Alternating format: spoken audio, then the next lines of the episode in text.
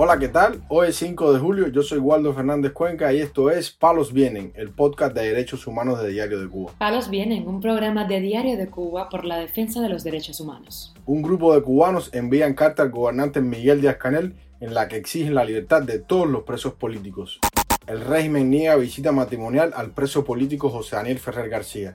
Las autoridades carcelarias ponen en celda de castigo a un preso del 11J en Granma que reclama asistencia médica el Observatorio Cubano de Derechos Humanos contabiliza 291 acciones represivas por parte del régimen en el mes de junio. Lo más relevante del día relacionado con los derechos humanos en Palos Vientos.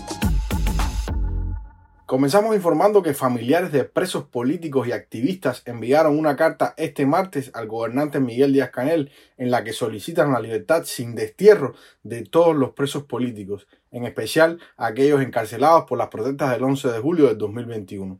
En la misiva, llegada a esta redacción, estos ciudadanos expresan, es de nuestro interés como ciudadanos cubanos contar con un país donde pueda realizarse el ideal del ser humano libre en el disfrute de las libertades económicas, civiles y políticas, en una nación próspera, sin lastres que laceren la observancia de los derechos ciudadanos y donde exista una real justicia social, sin represión ni encarcelamientos para todos aquellos que disienten de la ideología y manifiesten sus opiniones con todo el derecho a la libertad de expresión.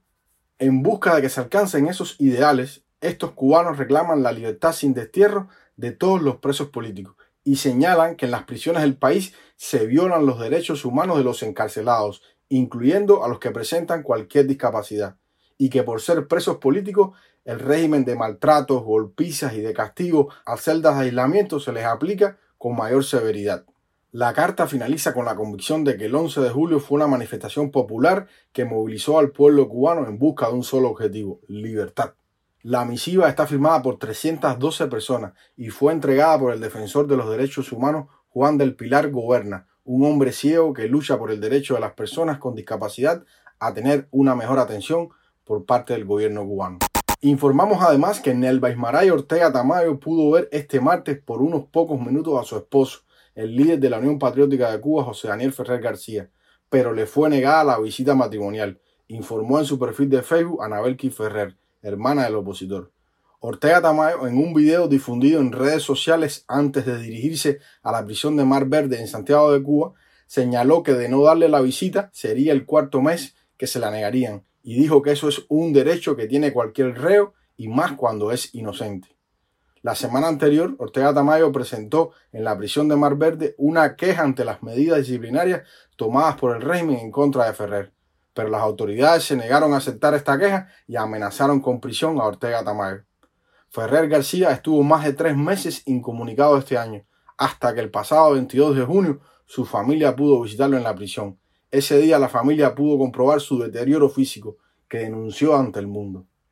El opositor cubano José Daniel Ferrer García fue detenido el 11 de julio del 2021 cuando se disponía a sumarse a las manifestaciones antigubernamentales que estallaron ese día en todo el país.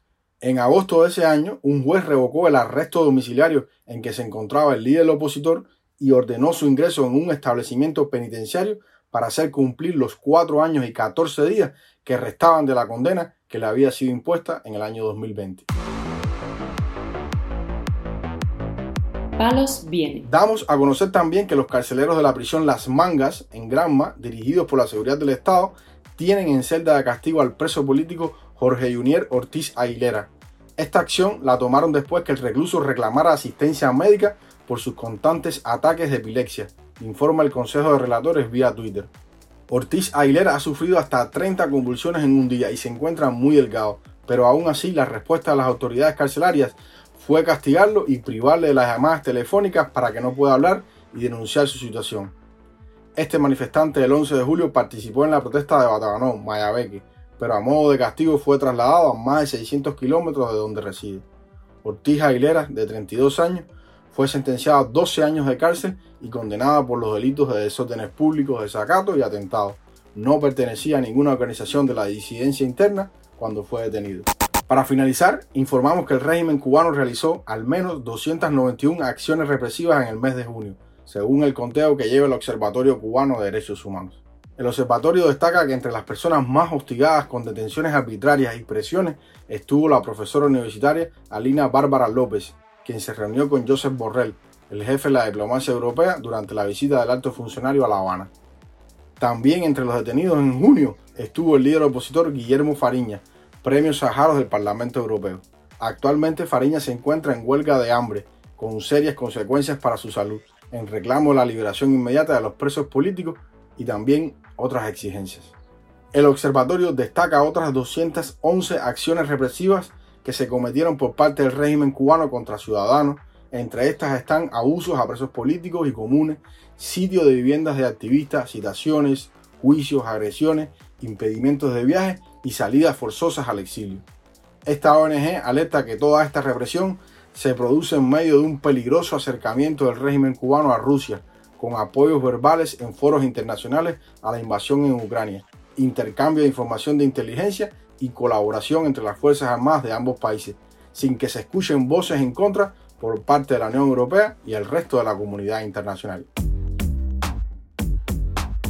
Palos Vienen, un programa de Diario de Cuba por la defensa de los derechos humanos. Estas han sido las noticias de hoy en Palos Vienen, el podcast de derechos humanos de Diario de Cuba. Pueden escucharnos en DDC Radio, Spotify, Google Podcast, Apple Podcast, Telegram y SoundCloud. Yo soy Waldo Fernández Cuenca y mañana regresamos con más noticias.